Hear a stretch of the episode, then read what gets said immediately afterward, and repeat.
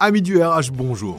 Le Barbu qui parle RH, c'est un podcast qui vous accompagne sur vos trajets en vélo, en trottinette, en skate, en train, tout ce qui roule ou pas, tout en vous apprenant un truc cool sur l'univers du recrutement. Le Barbu en question, c'est moi, Nico. Je travaille dans le RH depuis maintenant plus de 10 ans. Motivé par vos retours sur LinkedIn et YouTube, je me lance dans l'aventure audio. Prêt à explorer le monde du recrutement d'aujourd'hui et de demain? Préparez vos AirPods, c'est parti Bonjour à toutes et à tous, alors bienvenue dans ce nouvel épisode du podcast du Barbu qui parle RH et aujourd'hui une fois n'est pas coutume, on va parler d'intelligence artificielle dans les RH et de savoir si l'intelligence artificielle peut nous aider pour enlever l'ensemble des biais connus dans le recrutement. Alors on sait qu'il y a beaucoup d'idées reçues sur l'intelligence artificielle, on sait que les films qu'on a pu voir, l'environnement euh, fait qu'on pense que l'intelligence artificielle va potentiellement nous dépasser ou va être utilisée qu'à des fins qui vont être des mauvaises fins.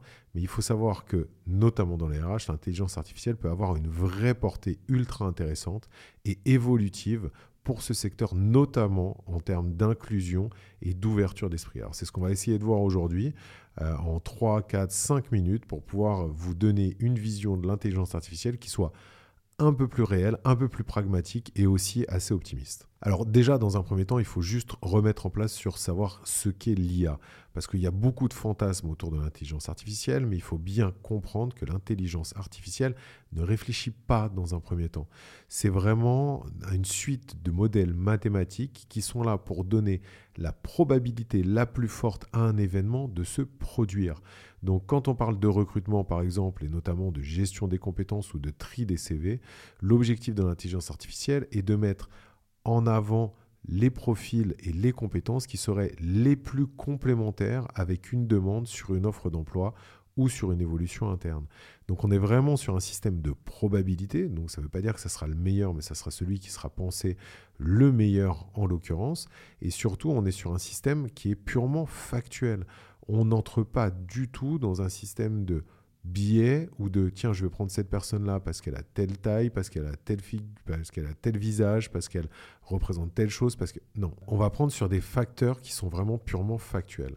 Donc en quoi ça peut nous aider pour, euh, pour pouvoir enlever les biais bah, C'est relativement simple. C'est-à-dire qu'aujourd'hui, on sait très bien que d'office, quand un CV est lu, il y a des biais cognitifs qui s'interposent entre euh, justement la personne et le recruteur. Euh, que ce soit à propos justement encore une fois d'une image, que ce soit la manière dont le CV est écrit, ce qui a été mis en avant, la manière dont il a été visuellement euh, construit, que ce soit par rapport à des expériences, par rapport à un âge, par rapport à tout un tas de choses, en fait, il y a des biais qui rentrent en jeu. Et, c'est humain, on ne peut pas en vouloir aux recruteurs de, mettre en place ces biais-là, c'est quelque chose d'humain.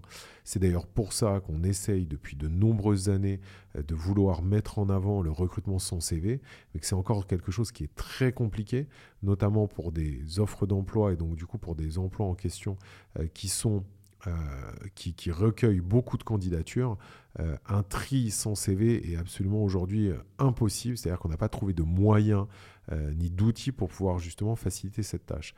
Ben c'est là où l'IA en fait pourra rentrer en jeu et faire en sorte euh, de trier ces CV, de proposer les profils les plus adaptés, euh, non pas par rapport à un champ d'action relativement classique, mais par rapport à une étude justement euh, des compétences et de la complémentarité de manière purement factuelle. Donc c'est-à-dire que les, biais de tri de départ seront complètement annihilés par l'utilisation de cette intelligence artificielle.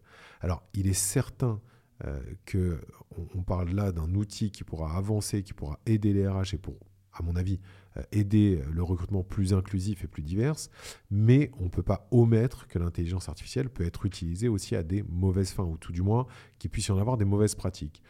Je prends un exemple type, c'est-à-dire qu'il y a des intelligences artificielles qui se sont mises à remplacer, entre guillemets, ou tout du moins à aider les RH sur tout ce qui est entretien en visio. C'est-à-dire que vous avez une IA qui va faire l'entretien en visio et qui va voir par rapport à l'entretien en visio euh, comment ça se passe et pouvoir juger et jauger la personne. Ces IA aujourd'hui fonctionnent très mal et elles vont fonctionner aussi euh, en augmentant les biais de départ par rapport justement à ces euh, entretiens de face à face.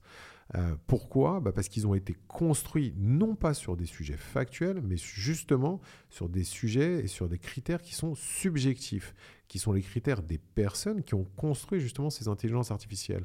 Et comme l'IA est quelque chose qui s'extrapole et qui apprend avec le temps, plus vous allez intégrer de biais de démarrage dans l'intelligence artificielle, plus elle va développer ces biais et les accentuer. Donc en l'occurrence, ces intelligences, euh, enfin ces outils en fait qui aident euh, à l'entretien visio pour pouvoir justement choisir les personnes, vont augmenter considérablement les biais et faire en sorte d'avoir un recrutement qui sera encore plus discriminant. Donc il est certain que l'intelligence artificielle ne peut pas être utilisée dans tous les domaines et qu'il faut absolument l'intervention humaine. On parle de ressources humaines, donc l'intervention humaine sera dans tous les cas toujours au milieu euh, et toujours euh, la plus importante pour pouvoir gérer euh, les personnes qui font votre entreprise, que ce soit vos candidats ou vos collaborateurs.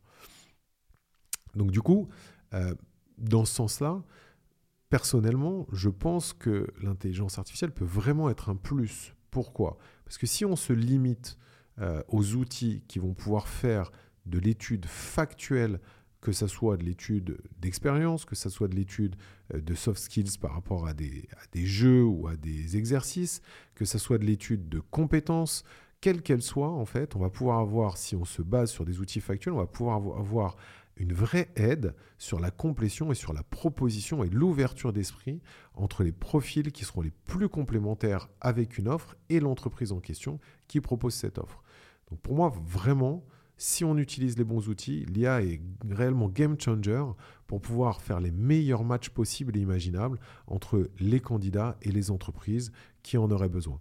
Donc du coup, faire en sorte d'avoir des personnes qui seraient beaucoup plus engagées parce que dans nos entreprises qui ont réellement besoin de leurs compétences et de leur profil pour se développer, et des entreprises qui se développent parce qu'elles ont justement pile les bonnes personnes pour pouvoir répondre à un besoin. On ne pourra jamais enlever les mauvaises pratiques, c'est comme ça, c'est malheureusement humain, chaque avancée euh, a ses points positifs et ses points négatifs, mais je reste complètement optimiste, surtout si on fait de l'évangélisation sur ces outils et qu'on utilise uniquement les bons outils, ceux qui utilisent et qui jouent avec des critères purement factuels. Donc l'IA pour moi est une réelle révolution et il ne faut absolument pas en avoir peur, il faut l'essayer, il faut la prendre en main et il ne faut vraiment pas en avoir peur, il faut l'essayer, il faut y aller, la prendre en main et vous faire votre propre avis sur le sujet. Merci à tous les survivants qui sont restés jusqu'au bout. C'était le Barbu qui parle RH, le podcast sur le recrutement d'aujourd'hui et de demain. Vous pouvez me retrouver sur LinkedIn, Nicolas Pazetti, aka le Barbu qui parle RH. Si vous avez kiffé, la meilleure façon de nous soutenir, c'est de laisser un super avis 5 étoiles sur votre plateforme d'écoute. A très vite pour un nouvel épisode.